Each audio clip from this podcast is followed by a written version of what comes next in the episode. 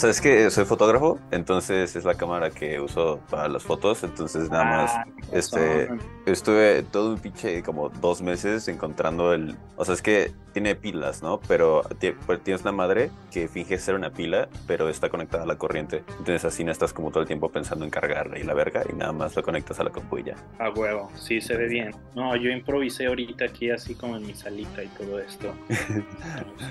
Se hace lo mejor que se puede con todo lo que tenemos a la mano, camaraditas. Y bueno, eh, creo que es preciso que ya vayamos arrancando este programa. Solamente que hoy les tengo que poner eh, música de introducción, así es que si me lo permiten, eh, y a ver, creo que les tengo que compartir también Zoom a ustedes. Ah, este es un pequeño inconveniente, entonces creo que lo, lo voy a reservar nada más para eh, nuestros compitas de- del stream. Voy a poner una musiquita de fondo para, para nuestra intro. Creo que por ahí ya los escuchas nos estarán escuchando y es mi gusto, como siempre, camaraditas y camaradotas, darles la bienvenida a su podcast criptocomunista de preferencia, el Politburro. Como siempre, transmitiendo con 100.000 watts de potencia desde la frontera del Imperio Yankee y hasta la compuerta de tu respectivo búnker. Yo soy su camaradita Cari, saludándoles con muchísima ternura radical, como es costumbre. Por ahí también ya pueden ver que nos acompaña Conservadón.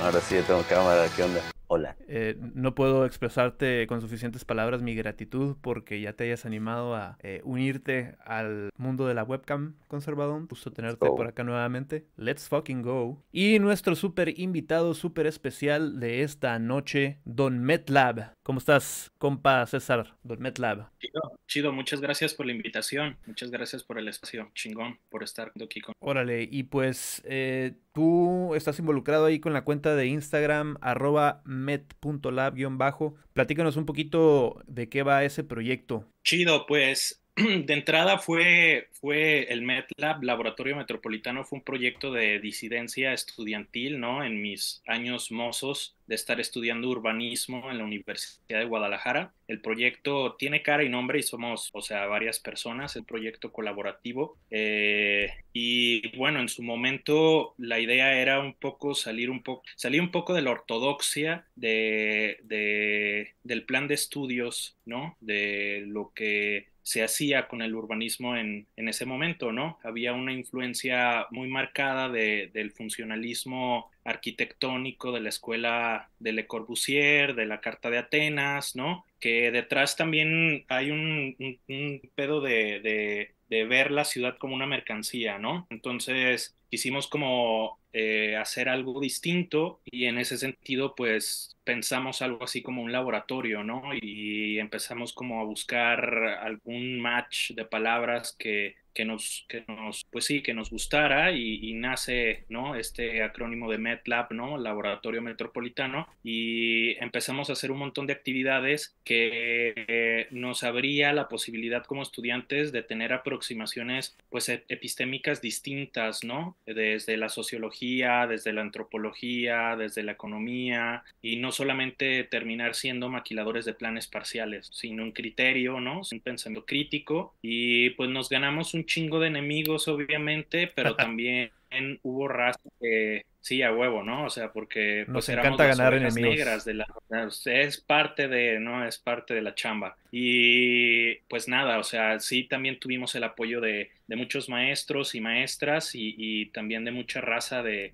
de la comunidad estudiantil y fue creciendo. Al final pues salimos de la escuela y me quedé yo solo con la cuenta que también tuvo un boom en Facebook. Eh, nunca pagamos ni un solo peso por pauta y ustedes saben muy bien que todo esto ha ido evolucionando no o sea al final el negocio de, Facebook siempre ha sido pues la data por plata, ¿no? Entonces el, el, gran negocio de Mark Zuckerberg y de su imperio Meta pues ha sido vender nuestra información privada a, a empresas particulares que se dedican a hacer marketing, ¿no? Pero cada vez más se ha vuelto violento el asunto, ¿no? Coercitivo, al punto en el que pues ya te obligan prácticamente a pagar por todo, ¿no? O sea, eh, el tema de la pauta está, está cabrón, ¿no? Extremadamente momento... violento el, la censura. Eh, ya no puedes publicar eh, una no. imagen alterada de los reyes de España o una imagen eh, generada con inteligencia artificial de Trump siendo arrestado porque eh, te, limita tu alcance el algoritmo. No, nos bajaron. De hecho, te pregunté y,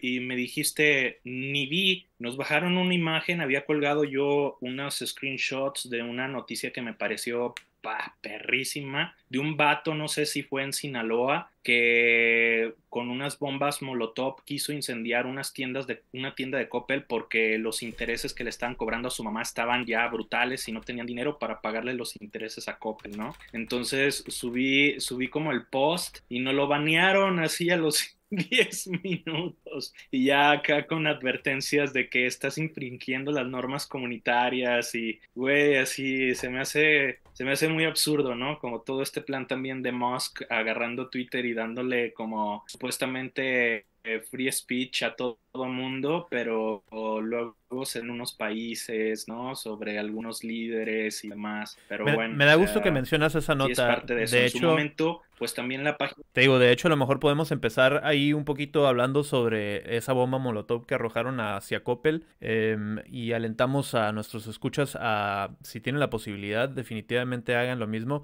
pero en Minecraft, no en la vida real, no se crean. Em, pero creo que te interrumpí ahí, César. No, no sé si ibas a, a, dejar un mensaje ahí final para nuestros escuchas antes de pasar a la nota. Sí, no, pues nada, eh, eso justamente que empezó como un, un cotorreo estudiantil y ya después fue migrando como algo más serio, en donde nos fuimos como sumando más personas y terminó siendo eso, siendo un laboratorio de investigación urbana alternativa, en donde pues abordamos temas críticos de ciudad y al final en todo este rollo de estar trabajando en territorio, porque no al principio no estábamos tan enfocados en la producción de contenido audiovisual, eh, nos dimos cuenta que había un gran trabajo eh, en el tema de conquistar sentidos comunes, ¿no? Y, y en ese darnos cuenta de transformar y, con, y, conquistar sentidos comunes, el meme se volvió un dispositivo en donde podíamos codificar temas complejos, porque daría mucha hueva salir a las calles a hablar de estructura y, no, o sea, yo creo que eso es la izquierda, sea lo que sea que signifique, pues ha fallado históricamente en eso, ¿no? Y la derecha, que sí está bien definida, ¿no? Que sí está bien organizada y bien articulada, se mueve como pez en el agua, ¿no? En el ámbito cultural y emocional. Y pues acá como que nos ha costado mucho trabajo y encontramos en el meme, ¿no? Ese dispositivo en donde podíamos codificar como algunos temas complejos de una manera divertida que pudiera llegar el mensaje de, o sea, rápido y que conectara, ¿no? Y desde ahí nos empezamos a, a lanzar en la página de, de, de, Instagram y ahí vamos, ¿no? Haciendo mancuerna de, de, manera colaborativa con otros perfiles y trabajando desde, desde el audio, o sea, desde el contenido digital a territorio, ¿no? Siempre como imponiendo esas, esas dos partes. Así es. Y eso a grande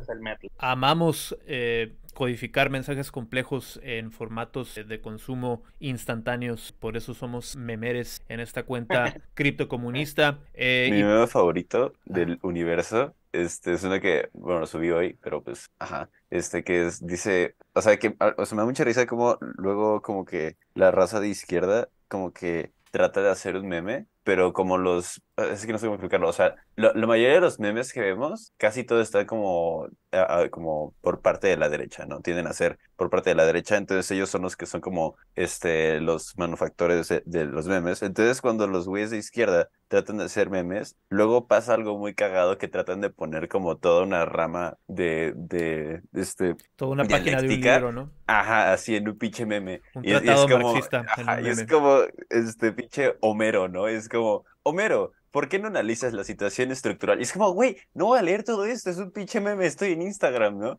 Y me, da, me da un chingo de risa, es como... Es, ese es el pedo que, que surgió desde el alt-right, ¿no? Este, uh -huh. en 4chan, recuerdo todos los debates que nos llegamos a aventar ahí en Paul, que pues esta raza del alt-right decía que left can meme, ¿no? O sea, y se volvió todo un, un, ma un mantra para ellos, ¿no? Que, que, no podíamos hacer memes porque estábamos bien torpes, porque al final no podíamos hacerlo, ¿no?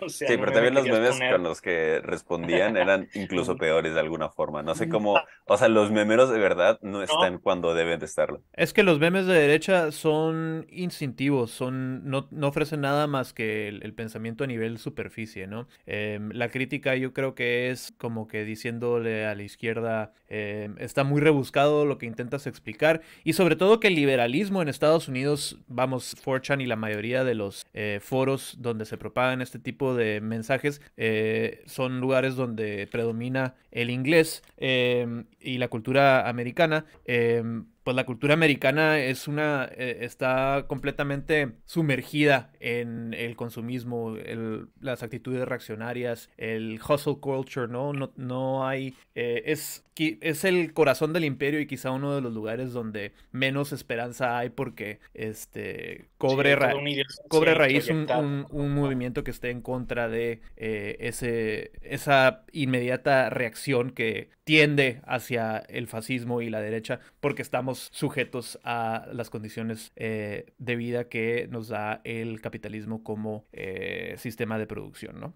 No sé si valga la pena eh, mencionar algo por ahí de la nota que nos que, te censuraron en el Insta. César, aquí lo tengo para nuestros camaraditas. video sujeto arroja bomba molotov a financiera y también quiso quemar un Coppel. Eh, por ahí también viene llegando nuestro camarada B a la sesión. ¿Cómo andas, camarada B? No sé si ya te puedas conectar, si ya tengas tu micrófono. Se me hace que no te escuchamos todavía. Eh, Don Metlab, ¿qué, ¿alguna otra impresión que reste agregar eh, con respecto a este tema de la bomba molotov a la Coppel?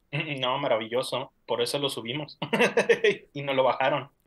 o sea, creo que, pues, a ver, es la fiel representación de lo que está sucediendo, ¿no? En los momentos, el nivel de frustración, la precariedad de la vida, ¿no? O sea, está chido, no sé. O sea, ¿qué más lectura le puedes dar que ver como materializado algo que tiene mucho valor simbólico, ¿no? Hace unos, unas semanas subíamos un meme también de lo que decían que era un, una alteración de, de un tuit de Salinas Pliego, ¿no? En donde decía que pues a él le daba igual, ¿no? Que, que, se ofendieran, él al final en un cuantos segundos ganaba no sé cuántos millones de pesos y que todos éramos unos pobres, buenos para nada, ¿no? Y que al final nuestros hijos iban a seguir siendo deudores de Electra, ¿no? y luego sale este morro intentando quemar Coppel, digo. un contrapeso bastante importante ahí, ¿no? Eh, aunque bueno, como señala aquí la nota, creo que a lo mejor también vale la pena mencionar que pues definitivamente definitivamente es una persona eh, que está al borde, ¿no? Que llegó al borde probablemente por las, eh, pues más que nada por la situación precaria que permite eh, toda la forma en que como sociedad hemos decidido estructurar la economía, ¿no? dice, tras su detención, tras su detención, él amenazó con suicidarse al ponerse un, un cuchillo en el cuello. Sin embargo, los uniformados lograron someterlo para llevárselo detenido y turnarlo a las autoridades. Y también agrega la nota aquí de Quinta Fuerza cabe resaltar que la cadena Coppel ha sido señalada de cometer muchos abusos contra los clientes e incluso es conocida por el incendio en el cual murieron seis mujeres dentro de una tienda, nunca olvidar, ya que un gerente las dejó encerradas y por el cual no hay ninguna persona tras las rejas. Entonces ahí creo que palomita muy bien para eh, Quinta Fuerza, que creo que es un medio de Quintana Roo, por por lo menos agregar ese detalle ahí de observación de por qué se dio este fenómeno, ¿no? Claro, o sea, darle, darle un contexto también, ¿no? Porque si no es criminalizar únicamente al sujeto sin entender la violencia estructural detrás de lo que acontece, ¿no? En el suceso. Es correcto. Y pues bueno, MetLab, aparte de bombas Molotov, que es uno de nuestros pasatiempos favoritos aquí en el Poliburro Podcast, eh, también otro de nuestros pasatiempos es hablar sobre la crisis inmobiliaria y pues eh, creo que ese tema tiene mucho que ver con todo lo que te atañe como este eh, pues una página eh, dirigida a todos los temas que tienen que ver con, con ciudad, ¿no? Eh, no sé si hay algún tema en particular que te haya llamado la atención últimamente o, que quieres señalar para nuestros camaraditas sobre ese tema. Pues nada, a ver, el tema de, la vivienda no es algo nuevo que hemos estado trabajando. Desde hace ya varios años hemos estado como documentando junto con otros colectivos y colectivas aquí en Guadalajara procesos de gentrificación, ¿no? Particularmente eh, documentando cómo ha sido también los procesos de resistencia barriales y cómo se ha reproducido el fenómeno, porque es muy distinto a lo que sucede en ciudades anglosajonas. Aquí en Latinoamérica hay como como ciertas particularidades que lo hacen ser distinto a lo que sucede en ciudades como en Estados Unidos o en Europa, ¿no? En donde eh, desde la crisis del 2008 estaban bien instalados ciertos fondos buitres, ¿no? Que especulaban con la vivienda y demás. Y acá se ha ido gestando como en un proceso lento, ¿no? Eh, primero eh, en el que las mismas autoridades o los gobiernos municipales han sido partícipes de un proceso de degradación de la infraestructura y de todas las condiciones ¿no? de vida material alrededor de estos barrios, eh, que después con mismos cómplices, ¿no? porque al final siguen siendo la misma mafia, eh, terminan haciendo de manera indirecta que los precios del suelo y de las propiedades bajen y entonces hay una compra masiva de, de terrenos y de propiedades por estas inmobiliarias y terminan no haciendo desarrollo. El detalle es que es, es complejo, ¿no? Y se ha ido más bien haciendo cada vez más complejo en el tiempo porque entra un factor que ahora es determinante, que es la financiarización de la vivienda, ¿no? Eh, al principio Guadalajara fue como ubicada en México como una de las de la capital del lavado de dinero del crimen organizado y había un montón de restaurantes que se abrían y cerraban, ¿no? Y había mucho movimiento inmobiliario que respondía a estos como circuitos, ¿no? De, de, de circulación del capital excedente, de, pero derivado del, del narcotráfico, ¿no? que aparecían algunas cuantas torres de departamento, pero ahora es, es algo completamente aberrante, ¿no? O sea, hay una torre de departamentos, ya están creciendo torres de departamentos como los Oxo. Y aquí el, el, el punto central es que el promedio de ingreso medio de una persona en el área metropolitana de Guadalajara es de 5 mil pesos usuales y las rentas no en el centro de la ciudad eh, eh, oscilan entre los 25 y 30 mil pesos entonces no hay una una una demanda real, ¿no? Para la oferta que está existiendo. Y todo esto tiene un origen, ¿no? O sea, desde los noventas el Banco Mundial, ¿no? Eh, definió a partir de estas políticas la liberación o la promoción de que la vivienda dejara de ser un, un, servicio que brindara el Estado, sino que un derecho humano. ahora los privados, un derecho, un derecho, ¿no? Que es, está de hecho contemplado en la Constitución, que ahí que hay muchos matices, ¿no? Porque queda muy ambiguo sobre cómo se provee, ¿no? En qué condiciones, ¿no? O sea, ciertas características particulares que, que harían muchísimo más eh, pues eh, beneficioso ese derecho. Sí, la constitución no, no contempla lo que vino a llegar a ser la extrema comodificación y financiarización de la vivienda como instrumento de inversión. Eh, de inversión y de especulación, ¿no? Hacemos, hacemos nuevamente el llamado en el Politburro a abolir la constitución mexicana eh, y no nos cansaremos de hacer ese recordatorio. Em, quería también compartirles a nuestros camaraditas. Eh, Um, una persona que, eh, si no recuerdo mal, Don Metlab va a estar en un conversatorio que andas promoviendo también por allá en Guadalajara. Eh, me refiero al contenido de nuestra camaradita Carla Escoffier, eh, también otra gran cuenta con gran contenido. y, por ejemplo, tenemos este video por aquí. Creo que el último es el de lo que va a suceder en Guadalajara. Ese es con Andrés. Andrés es compa, es parte del, de la activa de, de vivienda. Ya ese, ese de crisis de vivienda de Guadalajara es sobre lo que va a venir acá la Calicho a acompañarnos. Escuchamos un poquito. Jara no cede. En la zona centro de la ciudad, una de cada cinco viviendas está desocupada. También en el centro de Guadalajara, el precio promedio para rentar una vivienda equivale al 102% del salario promedio. Es decir, ni con todo un salario promedio te alcanza para rentar una vivienda a precio promedio. El 19.8% de las viviendas en Jalisco están deshabitadas. A pesar del plan de repoblamiento del centro de Guadalajara entre 2010 y 2020, esta zona de la ciudad perdió 7% de su población. Para 2020, en el estado de Jalisco, solo el 4.2% de las viviendas con 5 años o menos de antigüedad estaban habitadas. Lo anterior a pesar de que Guadalajara es una de las tres ciudades más densamente pobladas del país. Porque si se está construyendo como nunca, es cada vez más difícil acceder a una vivienda en Guadalajara. Y eso sin hablar de las condiciones en los arrendamientos. Organizaciones activistas y académicos de Jalisco han considerado que lo que está pasando es un proceso de financiarización de la vivienda. Algunos incluso han señalado que podría haber una burbuja inmobiliaria. De esto y más platicaremos en los distintos eventos en los que estaré participando esta semana en Guadalajara. Jueves 27 de abril a las 3 de la tarde en la Galería Jardín del ITESO. Ese mismo 27 de abril, pero a las 7 de la noche, en el Parque del Refugio. Y el viernes 28 de abril a las 5 de la tarde en González Ortega 531. Así que ya lo saben. Déjenme en comentarios qué taquerías debería probar en Jalisco. Abajo Maná y viva Porter. La crisis de vivienda en Guadalajara no cede. Y bueno, así de grave está la situación. Abajo Maná, arriba Porter. Ándale. Gran, gran mensaje de despedida ahí de nuestra camarita Carla. Eh, ojalá eh, nos acompañe ella en el pod alguna vez. Me encantaría mucho eh, tener la oportunidad de platicar con ella.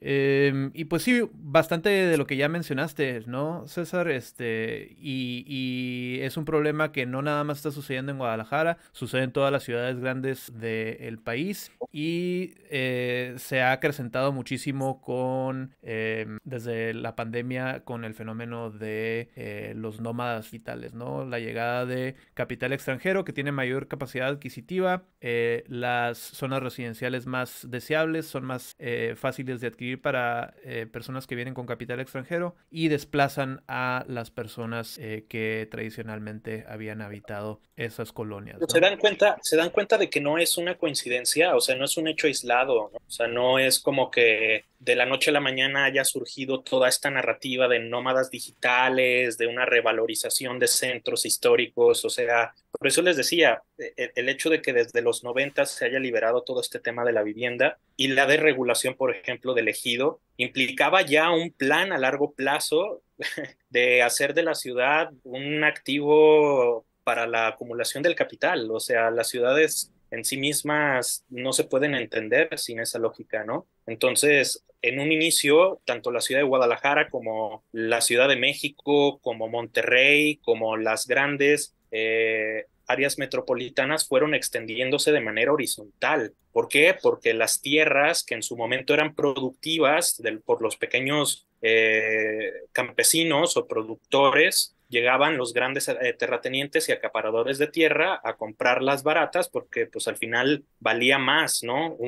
lo que podían pagarles por un metro de tierra que por un kilo de maíz que cultivaban en sus pequeñas parcelas. Y de ahí eh, hubo un montón de empresas que se hicieron millonarias en los exenios de Fox y de Felipe Calderón con estas políticas de, de, subsidio a la vivienda, ¿no? Que eran millones de pesos del erario público que fueron destinados a Geo, a Omex, y que muchas de ellas, para no entrar en problemas legales, se dieron, eh, eh, se dieron como en bancarrota, ¿no? Eh, y dejaron una estela de problemas que su mantra al final fue socializar las externalidades y privatizar las ganancias, porque todos estos pinches pedos que quedaron en estos megafraccionamientos a las orillas de la ciudad, en donde no había servicios, en donde estaban lejos de los puestos de trabajo, fueron los municipios quienes absorbieron esos problemas de proveer los servicios que por ley estos desarrolladores debían de haber este, otorgado, ¿no? Y entonces eso, ¿quién lo absorbían? Pues los mismos contribuyentes, o sea, al final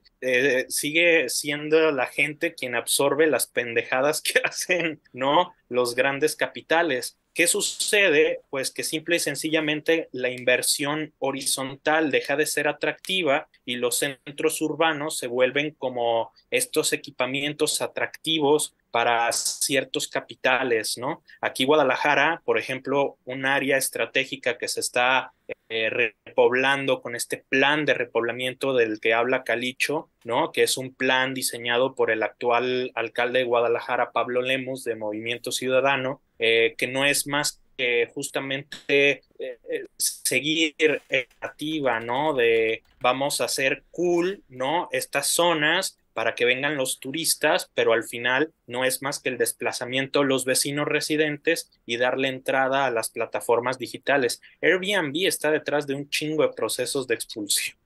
¿no? Y luego lo más increíble es que hay una nota, porque no sé si sepan que la gran mayoría de los, de los tenientes, no sé cómo, de, los tenedores, se podría decir, de viviendas, ¿no? De los propietarios de vivienda, eh, son 1%, o sea, es unas cuantas como personas o empresas, ¿no? Que tienen una inmensidad de propiedades de Airbnb que ahorita se dieron la mierda, hagamos nosotros. Se está cortando un poquito tu señal, César. Eh, legal Airbnb, te está silenciando Airbnb, pero porque pierde la plataforma y ellos hacer su propia dinámica. ya llegamos a, la parte, a la parte más Y aquí en Guadalajara del- justamente es lo que está programa. sucediendo, ¿no? Estas torres de departamentos, ¿no? Eh, no las están construyendo con el fin de proveer una, una, una vivienda. A ver, ahí creo que intenté mutearte, César, eh, a ver si puedes este, recuperar la conexión. Eh, y pues sí, eh, a ver si puede reconectarse el camarada. Definitivamente lo, los- lo silenció el Deep State. Es- investigó demasiado. Airbnb y BlackRock llegaron a atacar, le hicieron un Ya, ya, ya. attack. Ya movió cartas la CNI, ni pedo. No pude, no pude despistarlo. Este, de hecho, le puse el título del stream. eh, compramos un- dos Airbnbs para vivir en uno y rentar el otro. Pero aún así eh, llegó BlackRock pa- con sus mercenarios. Eh, ahorita le mando un mensajito a Con nuestro un Death compa. Squad nicaragüense. Si estamos live, Hay que rezar. Sí estamos live en Ah, Twitch y YouTube para nuestros camaraditas y Oh. Eh, y pues bueno, este fenómeno no nos sucede, como ya dijimos, no sucede nada más en Guadalajara. Eh, queríamos también hablar sobre un caso bastante particular acá, cerquita al búnker del Politburro, en la comunidad lujosa de Coronado. Eh, y se trata de este caso del alcalde de Coronado que está este, haciendo algunos tweets bastante desatados. Eh, bienvenido de vuelta, Don MetLab. ¿Ya nos escuchas? ¿Qué, qué pasó? Te, te silenció BlackRock, te silenció el 1% que son dueños de los Airbnbs, cabrón. Y vamos a hablar sobre, Ah, sobre bueno. otro fuerte caso de este, gentrificación, de desplazamiento, de eh, poca capacidad adquisitiva para el 90% de la población de la vivienda. Eh, por ahí incluso compartiste una nota de Los Angeles Times, ¿no, camarada B? Simón. Ah, y en este caso tiene que ver, ¿no? Con una comunidad aquí al otro lado de la frontera, este, donde, este, pues muchos expolíticos y empresarios de Tijuana, la élite de Tijuana vive en esta comunidad exclusiva. Eh, se llama Coronado, que es una ciudad independiente, este, en el medio de la Bahía de San Diego. Hasta Esther ¿Cómo? Gordillo vive en Coronado también. Ajá, el casona. Cordillo tiene su casa ahí. Este, ah, exalcaldes, exgobernadores de Tijuana, Ah, la no, élite eh. empresarial de Baja California tiene casas en, en Coronado, ¿no? un mini Panamá, ¿no? La Albester Gordillo estaba encerrada, creo que por mi casa, si no me equivoco. Porque, o sea, no vivo tan lejos. O sea, eh, me queda no bastante lejos el reclusorio femenil. Y si no me equivoco, es donde estaba esta morra. Pero de que nace estuvo ahí como un día, una madre así. Y ya después dijo, ups, hoy estoy muy enferma. Y la metieron, creo que, en su casa. Ahí le mandas un saludo de nuestra parte. Ya salió de la cárcel, ¿no? Ya Creo. está. Ya está, ya, ya está de regreso en su casa en Coronado ahorita, está viendo la novela. No, no, no, Está pero está en, pri- en prisión domiciliaria, ¿no? O ya, Ah, el- no. ya se amparó y, bueno, no sé honestamente. no. Pero bueno, ¿y qué, qué onda con Coronado? O sea, ¿qué show? Pues mira, es una, es una comunidad que está aquí, como te digo, a unos escasos 20 kilómetros, 15 kilómetros de Tijuana. Este, volviendo a los temas, bueno, después podemos abordar Tijuana. Eh, bueno, esta ciudad este, se independizó de la ciudad de San Diego para este, mantener como los precios altos, los impuestos bajos, este, para subsidiar a los súper ricos que, que viven ahí, ¿no? Es una ciudad de 20 mil habitantes, más o menos así, 20, 25 mil habitantes. Es una isla conectada por medio de un istmo, ¿no? Un- Ajá, de un istmo y de un puente que cruza la bahía en una región donde viven como 4 millones de personas, ¿no? Esta pequeño enclave de 20 mil ricos, este, este, muchos millonarios, ¿no? Eh, resulta que eh, en California están pasando una serie de, de este, nuevos reglamentos en cuanto a la vivienda, ¿no? Por la grave crisis que hay, ¿no? La especulación, este... Pues precios muy altos, ¿no? Que también re- repercuten del otro lado de la frontera aquí en Tijuana. Eh, y salió a la, luz que Coronado no ha cumplido con sus este, obligaciones de, eh, de darle, de proporcionar vivienda este, asequible a sus, a sus habitantes de menores ingresos, ¿no? Pero pues obviamente no hay habitantes de menos ingresos en una comunidad de 20 mil porque todas las rentas ahí son como de 2 mil dólares hacia arriba, casas que valen... No creo que haya una sola propiedad Casas, de menos de un millón de dólares en Coronado. Ajá, sí, de 20 millones de pesos es lo más barato, ¿no? Que hay hasta condominios, ¿no? O sea, así Pero de... entonces allá el pedo es que un millonario más millonario que otro llega a desplazarlo. No, no, no, no. El problema aquí es que Coronado, aparte de ser un enclave, es, un, es como uno de los lugares turísticos más importantes de San Diego, ¿no? O sea, hay un mundo de hoteles y del país, sí. O sea, está este famoso hotel del Coronado, que tiene como 140 años de historia. Se han grabado muchas películas de Hollywood ahí. Probablemente si lo buscas van a reconocer el, van a reconocer el edificio. Y las de Top Gun eh, también se han grabado en Coronado. Porque está, ah, en esa misma isla está una base naval. Están, hay dos bases navales de, de, de, la Marina y de los... es de la Marina y los Marines el Navy y Marines de Estados Unidos, ¿no? Que también esos, esos soldados no pueden vivir en esa isla porque está muy caro. No les alcanza. O sea, todos los empleados de los hoteles, de los restaurantes, este... Toda la clase empleados de, empleados de servicio, toda la clase trabajadora vive fuera de la isla, o sea, y es una isla que está en medio de la bahía conectada por un puente y por un istmo que son como mínimo unos 20 minutos en carro para llegar, si es que está bien el tráfico. Este, pues la clase trabajadora obviamente llega en transporte público en su mayoría, o sea, hacen este commutes de dos, tres, cuatro horas para llegar a su trabajo, ¿no? Nada más de ida y luego el regreso, ¿no? Hay gente que incluso vive en Tijuana y tiene que cruzar a las 3 de la mañana para estar en la línea a las 4 estar en el, en el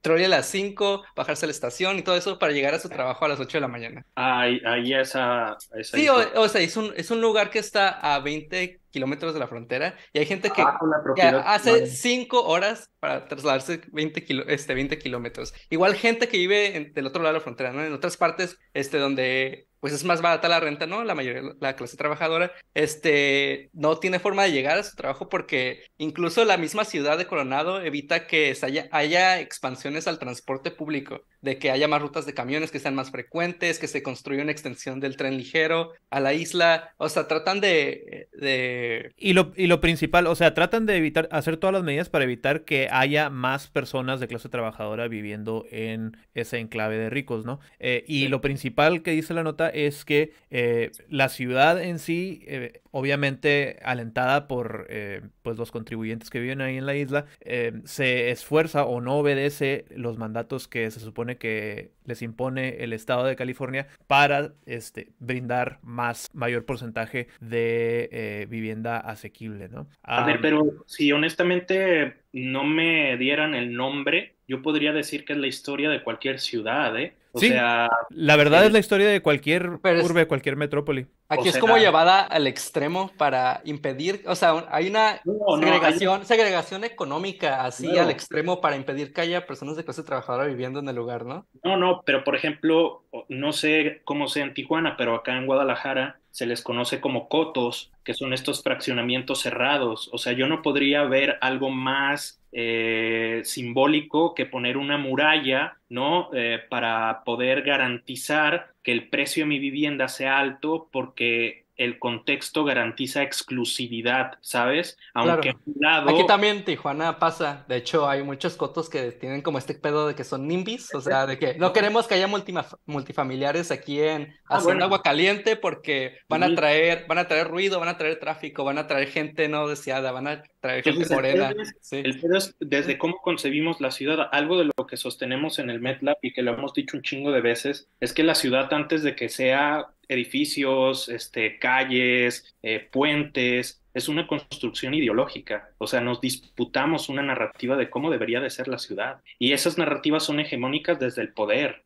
Aquí en Guadalajara hubo un montón de activistas en estos gobiernos, en estos últimos gobiernos que han sido de movimiento ciudadano, que se sumaron a legitimar esa, esa, esa idea de ciudad, ¿no? Esa narrativa del cómo debe de ser, ¿no? Y, y se sumaron a legitimar un chingo de pendejadas que se hicieron, que lo único que hacían era una distribución desigual de, de de cómo funcionaba la ciudad, ¿no? Haciendo espacios que segregaban a las personas, ¿no? El transporte público sigue siendo totalmente deficiente, pero claro, ¿no? Se justificaban con este rollo de, la eh, eh, movilidad no motorizada, que si bien tiene sus ventajas, la clase trabajadora no se mueve en bicicleta en la ciudad, se mueve en transporte público y nunca fue su agenda prioritaria, ¿no? Entonces, mientras el transporte público seguía cooptado por el pulpo camionero, ¿no? Y estaban haciendo de las suyas y la clase trabajadora seguía sufriendo eso, pues al final todos este grupo de activistas seguían hablando de la bicicleta como si fuera el principal medio de transporte en la ciudad cuando no lo era, ¿no? Y, mucho recurso público se fue, que es bueno, o sea, hay algunas cosas... Dudo que... se haya ido muchos recursos en, implementar infraestructura ciclista, porque ah, con los datos que hay en México, o sea, creo que en Ciudad de México es el único lugar donde se le destina más dinero y fuera de eso ni Guadalajara ni Monterrey le llegan hasta Ciudad de México, menos ni, hablar aquí en Tijuana, ¿no? Nomás hace la este, simulación por parte de los funcionarios. Sí, o sea, hacen, hacen como que pintan unas rayitas que no les cuestan, no les cuestan ni un millón de pesos pintar este, la calle, poner unos letreros y ya, con pura señal eléctrica. Ni cinco mil pesos, con eso, cámara. Y con eso, pero pues lo, obviamente lo cobran de otra manera, ¿no? El tema, el este tema, no es la infraestructura ciclista per se, o sea, el tema no es discutir que la bicicleta... No, o sea, obviamente se necesita de transporte público, y aquí, aquí en Tijuana tenemos ese pedo también, o sea, tenemos el peor transporte público del país, o sea, para para ser el municipio más poblado de México y este la gobernadora, tanto a nivel municipal como estatal,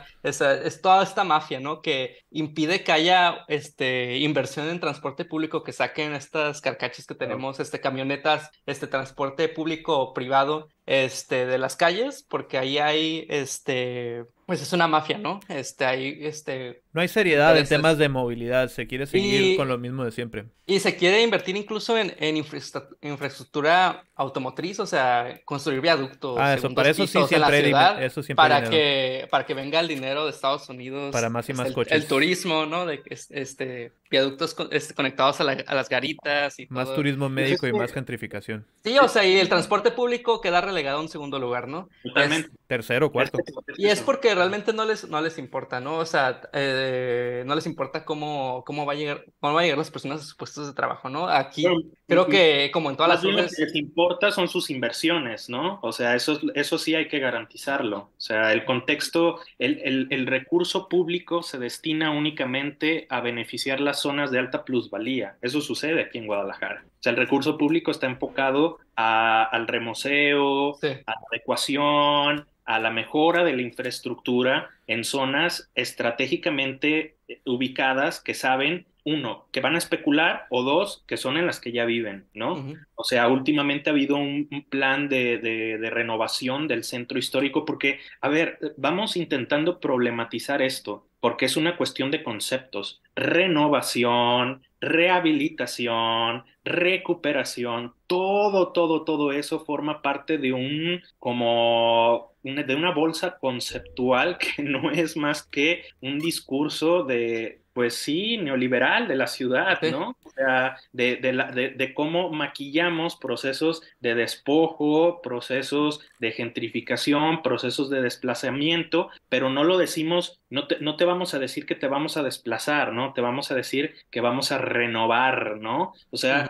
todo esto lo notamos desde que éramos estudiantes de urbanismo, ¿no? Y, y fue justa la razón por la cual nació el MedLab, ¿no? Pero lo que está viviendo Guadalajara no es únicamente una condición de, de, de, Guadalajara, es una condición que está sucediendo en todo el país. En todo el mundo, ¿no? En todo el mundo, ¿no? Y que es una crisis que no ha terminado, que sucedió justamente con la crisis de los derivados en el 2008, con, toda la, con todo el tema inmobiliario, ¿no? Que se ha venido arrastrando, porque aquí en México, justo la pregunta que ella hacía de si hay una burbuja inmobiliaria, y yo lo he pensado mucho, porque lo que sucedió en el 2008 justamente fue estos pinches cerdos, ¿no? En las mazmorras de Wall Street, eh, jugando con el mercado de derivados, ¿no? Cuando se les va todo de la mano, pues provocan el, la, que estallara una burbuja, ¿no? Dando créditos de muy mal este, calificación, ¿no? Y,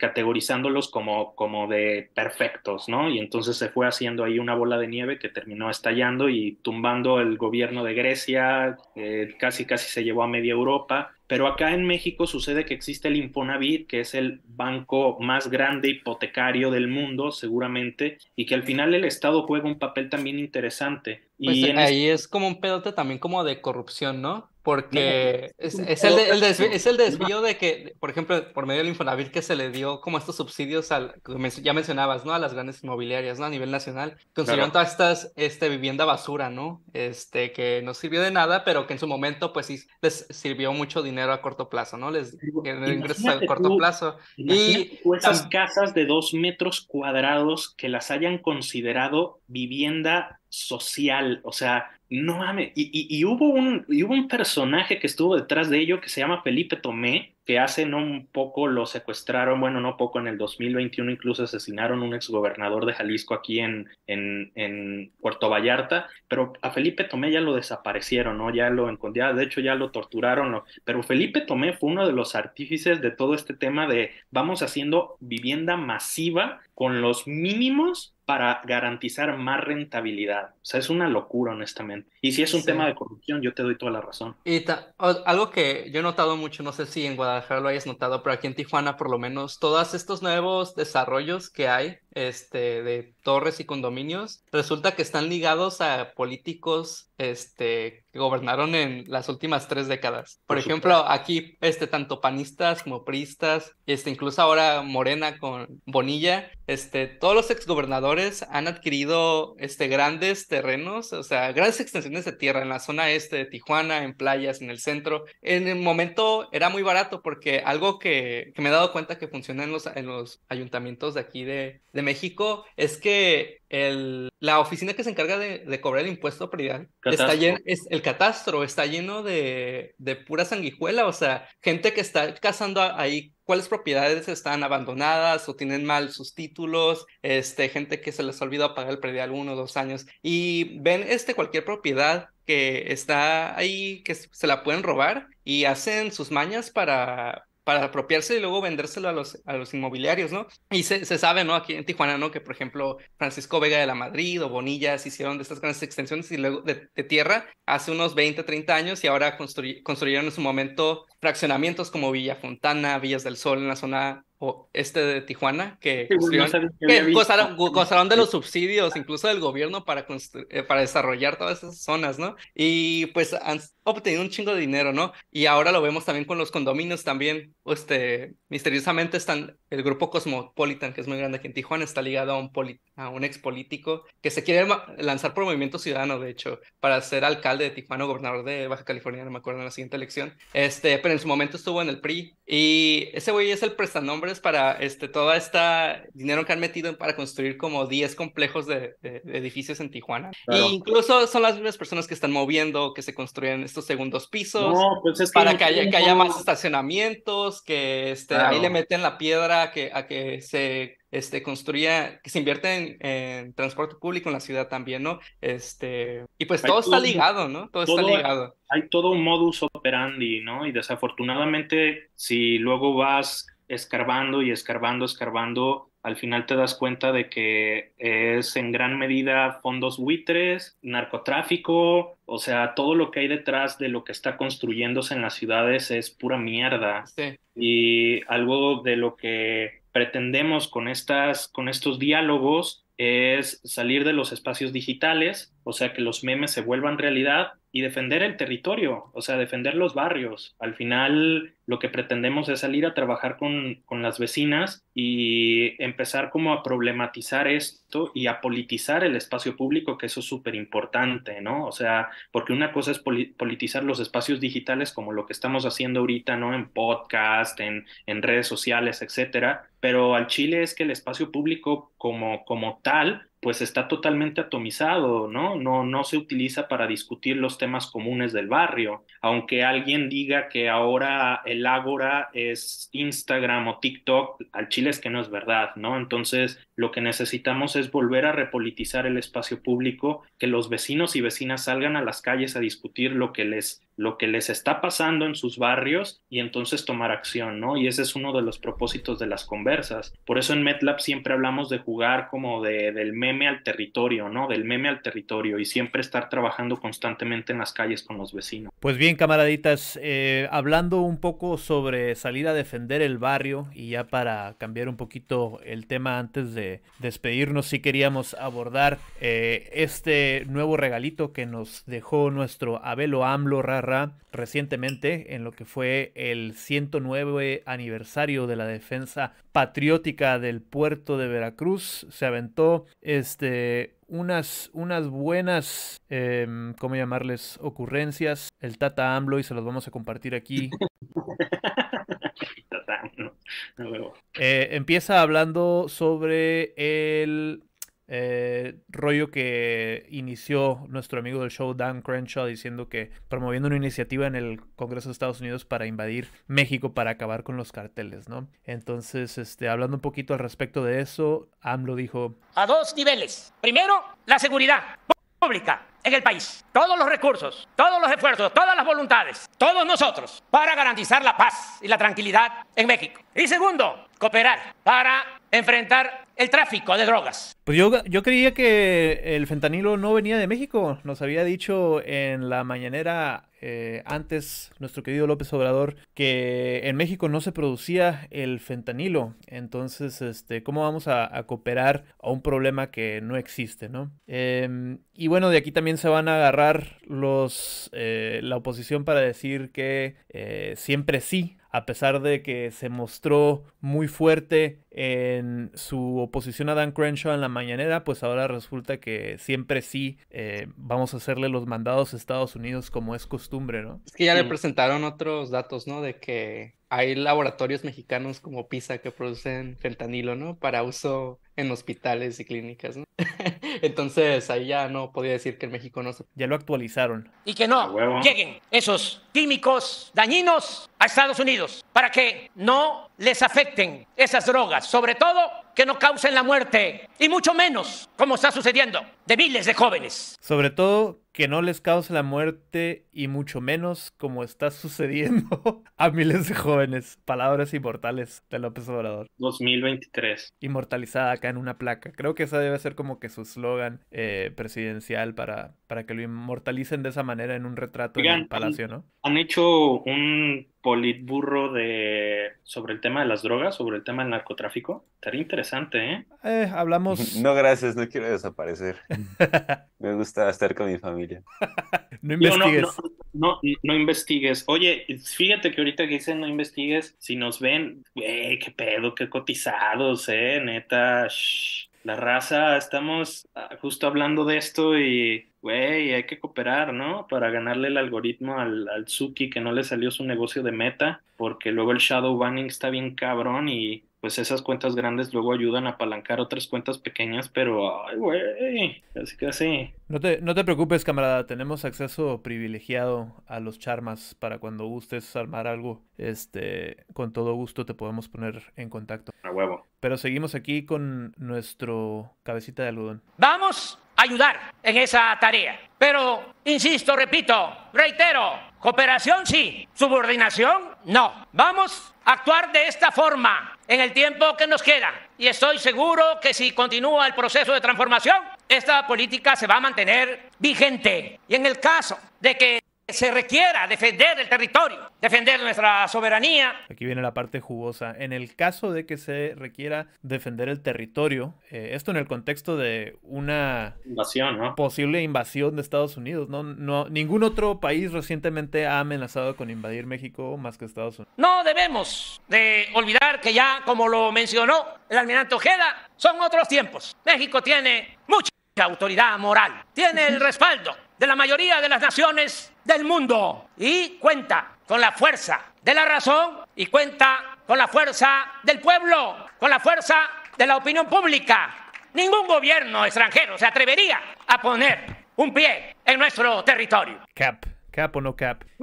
Este, eh, les pregunto, camaraditas, ¿contamos con esa eh, autoridad moral o no? Está cabrón, ¿no? Creo que esa autoridad moral no, no es como mucha, un deterrente, ¿no? Para el ejército más grande del mundo, ¿no? Y como ver, que, pero- como que ocho de, que recurrentemente, recurrentemente ocho de las diez ciu- ciudades más peligrosas del mundo eh, estén en México en todos los conteos diferentes que se hacen, eh, tampoco nos da mucha autoridad moral para hablar de seguridad para los ciudadanos, ¿no? No, no, claro. Digo, aunque no es un tema exclusivo de, de un sexenio, pero es algo que se ha venido reproduciendo desde hace un chingo de tiempo, ¿no? O sea, eso hablaba, a eso me refería con hablar del narcotráfico, no ponerle nombre ni apellido, porque yo también estoy muy a gusto pidiendo sushi en mi casa a las 8 de la noche de, de aquí de la vuelta, pero sí hablar, por ejemplo, de, de política pública, ¿no? O sea, de, de qué pedo, ¿no? O sea, cómo, cómo pudiera haber mecanismos de, de abordar este problema tan complejo, porque es un estado dentro de un estado, ¿eh? Es un re Sí, rizomático, ¿no? definitivamente.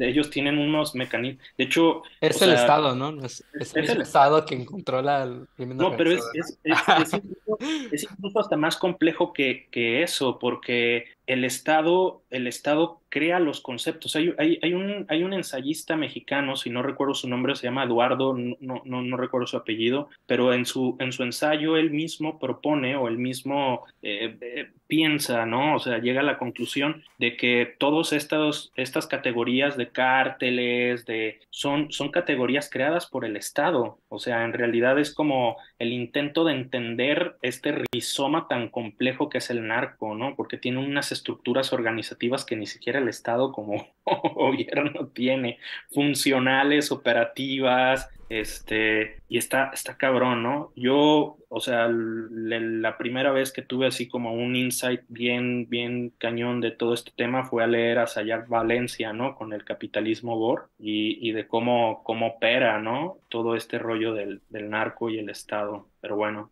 yo no creo que tengamos esa, esa, esa, este, ¿cómo le Autoridad llamó moral. él? Autoridad moral. Pero también ustedes creen que... Pero ahí, yo- como la autoridad moral, este, nada más está haciendo como, pues es lo, o sea, es lo último, lo único que puede decir, ¿no? O sea, ya en un punto de vista como internacional, o sea, autoridad moral está haciendo así como referencia a la a la comunidad internacional, ¿no? A la sociedad de Oh, naciones, de ya. que, ah, sí, el, el mundo va a intervenir a salvar a México de cuando su hermano mayor venga a darle un putazo, ¿no? O sea, si la comunidad internacional no puede tener este, guerras en la frontera de, de Europa o en cualquier lugar del mundo, ¿no? O sea, ¿qui- ¿quién a venir a salvar a México, ¿no? Y es lo, o sea, es lo único que puede decir, ¿no? O sea, ante amenazas, amenazas por parte de políticos estadounidenses, ¿qué más le queda decir al, al gobierno de México, ¿no? ¿Y lo creen? O sea, no, ¿Creen no, no es, no es como que pueda decir, como que se pueda poner como a sus pistolas, ¿no? Como que, ah, sí, la- las Fuerzas Armadas mexicanas pueden enfrentar, pueden, Claro. este, eh, detener cualquier, este, intento o provocación por parte de, No, pero ¿creen realmente que, que Estados Unidos estaría dispuesto a hacer una intervención en territorio mexicano? Suena mucho como No. la película de Sicario, ¿no? O sea, de cuando contratan a este George Brolin, agente de la CIA, y que... Ya lo están haciendo. Tienen, todo lo del, todo lo que dura la guerra del narco, ¿no? Desde que, desde incluso que antes, antes de que Calderón la, este, la iniciara, ¿no? Son operaciones encubiertas, Claro. es este, los este, aparatos de seguridad, este, las instituciones de seguridad de las Fuerzas Armadas de Estados Unidos que entrenan a policías, a militares mexicanos, ¿no? Para que, este, incluso, o sea, esos policías y esos militares después se pasaron al narco, ¿no? Como es el caso de los Zetas, ¿no? Estos Zetas, los Zetas fueron entrenados en Estados Unidos, ¿no? En los años 70, en los años Miles. 80, y luego se pasaron al, al narco, ¿no? O sea, Estados Unidos ya interviene militarmente en México. O sea, de manera encubierta, pero lo hace, ¿no? No, no es necesario que, que le Sí. declare oficialmente la guerra a México, ¿no? Y y- entren tanques y que destruyan la- las garitas y que vengan a, a hacer una invasión física, ¿no? A mí me parece eso ya más no es que- necesario. A mí me parece más que es una coyuntura mediática que está aprovechando Andrés Manuel para ganar simpatía, ¿no? O sea, al final las declaraciones han sido de Sí. representantes congresistas republicanos y no de los altos mandos de ni de la CIA, ni de la DEA, ni de, bueno, o sea, de la DEA sí hizo la, la, la directora algunos comentarios, pero no militares, ¿no? O sea, de que el problema sí es, sí hay corresponsabilidad con México, pero nunca habló de intervenciones, ¿no? Estos representantes congresistas republicanos sí hablan literal de, de determinar a los cárteles mexicanos como terroristas y entonces tener toda la, la, pues sí, la posibilidad de intervenir en territorio mexicano. Yo creo que más bien lo que hace Andrés Manuel. Digamos que Estados Unidos no tiene un track record muy bueno luchando contra el terrorismo, ¿no? Entonces, pues creo que no, no, hay que preocuparnos mucho llevar democracia, ni de, ¿no? Pero yo creo que tampoco es, o sea, AMLO parece tiene cara, pero no es tonto, ¿eh? O sea, eh, aprovecha la coyuntura. Entonces, yo creo que ahí en ese, en ese, en este contexto en particular, lo que busca es justamente utilizar esta retórica morenista, ¿no? De los valores y los Creo que sí llama mucho la atención eso de qué tanto salieron a defender esta postura en las redes eh, varias personas muy morenistas, ¿no? Sobre, o sea, bien listos a decir, claro que sí, mi general López Obrador, estoy dispuesto a dar la vida por ti, ¿no? Y es, es muy buena la pregunta que hizo nuestro camarada B eh, al preguntar em, quién va a salir a defender a México realmente, ¿no? Y creo que AMLO a continuación nos va a dar la respuesta. De todas maneras, si lo hicieran, no van a defender a México solo los marinos y los soldados. Vamos a defender a México todos los mexicanos.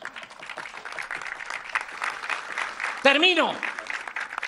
Entonces, pues justamente esas palabras, ¿no? Fueron las que eh, le dieron aliento a los más aguerridos morenistas a ya aventarse al precipicio cual este niño héroe para morir en nombre de la querida, la magnánime cuarta transformación, ¿no? Entonces yo les pregunto, camaraditas y camaradotas, ¿ustedes están dispuestos a darlo todo por nuestro amado presidente López Obrador? ¿O tendrían alguna reserva este, al enfrentarse a un ejército invasor. ¿Qué tal, eh? Ah, cri, cri, cri, cri. aquí, aquí no defendemos a ningún estado, entonces que se vayan a la verga, que se vaya a la verga a México. Creo que muy un, poquito eh, muy optimista las palabras. Ni siquiera, ni siquiera he hecho mi, mi servicio militar, entonces no vale verga. Digo, estaba, estaba hablando con puros militares, pero creo que demasiado optimista de su parte de todos modos, esperar que incluso los militares quieran morir por el país. ¿no? Creo que el único servicio que, bueno, el único, la única función que tiene este el servicio militar, aparte de ejercer un cargo público, es poder comprar una, de, una forma legal un arma de fuego. No, ni siquiera eso, sí. Yo creo que, yo creo que no encontrarían resistencia aquí en México. Probablemente Nuevo León este pediría que lo ingresaran como el estado número 51 a los Estados en el caso de una invasión. y, después seguiría Baja California o Chihuahua. no nos quedamos muy atrás. Chale, pues está cabrón. Hard chale con estas este, palabras eh, demagógicas de nuestro este, estimado Tlatuani. Pero pues bueno, le daremos el pase solamente porque tenía como que alentar un poquito ahí a las tropas. Se le fue la mano un poquito al viejito. Eh, lo seguimos queriendo y lo bueno que ya le falta poquito para que ya no tengamos que soportar tanto de él a diario. Em, creo que hasta ahí la vamos a dejar, camaraditas y camaradotas. Eh, vamos a seguir platicando del otro lado del paywall en nuestro Patreon, patreon.com diagonal memazapanes. Vamos a estar hablando de otros temas de la semana, por ejemplo, el hecho de que el comentarista de noticias más visto de Estados Unidos fue despedido de la Fox News, Tucker Carlson, eh, ya no es más a partir de hoy. Rip Bozo. Esperemos no, no volver a escuchar mucho de él pronto, aunque dudo que ese sea el caso. Y también vamos a estar hablando un poquito sobre eh, la infiltrada dentro de TikTok eh, de la CIA, como en realidad es el Departamento del Estado eh, quien está involucrado en TikTok en Estados Unidos y toda la campaña en contra de China que se está llevando a cabo en medios para tratar de silenciar el TikToks eh, entonces estaremos muy gustosos de verlos por allá en el patreon.com diagonal memazapanes. Don Metla, ¿por qué no le dices a nuestros camaraditas una vez más dónde te pueden encontrar? Chido, pues en Instagram como eh, MedLab, Laboratorio Metropolitano, igual en Facebook, por ahí nos pueden encontrar, estaremos viendo ahí algunas colaboraciones y que estén al tanto de lo también ahí por las calles. Un gustazo estar con ustedes y conocerlo. Chingoncísimo proyecto. Muy chingón, compa MedLab, muchas gracias por acompañarnos esta noche. Eh, Conservador, ¿algún anuncio?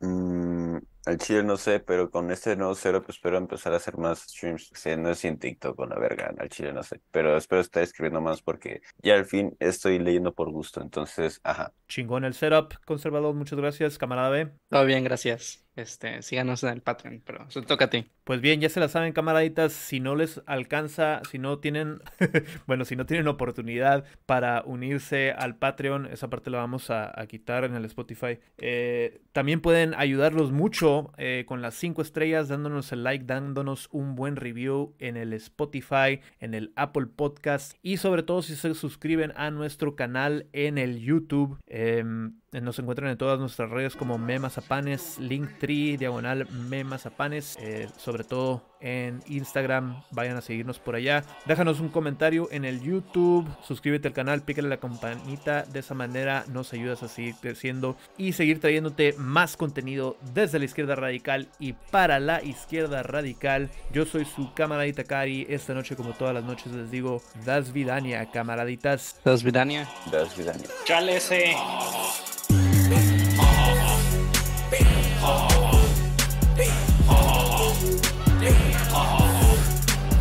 Laughing to the bang like ha ha ha. I'm laughing at the slang like ha ha ha. Ha ha ha. Damn ha ha ha. Damn ha ha ha. Damn ha ha ha. I'm flexing on these lanes like ha ha ha. I'm walking in the bank like ha ha ha. I'm from on block. That's my block. I be way. Ha ha ha. Smoke la la la. Plug in, ha ha ha. Yeah, ain't no drop off. Let's go ba ba ba.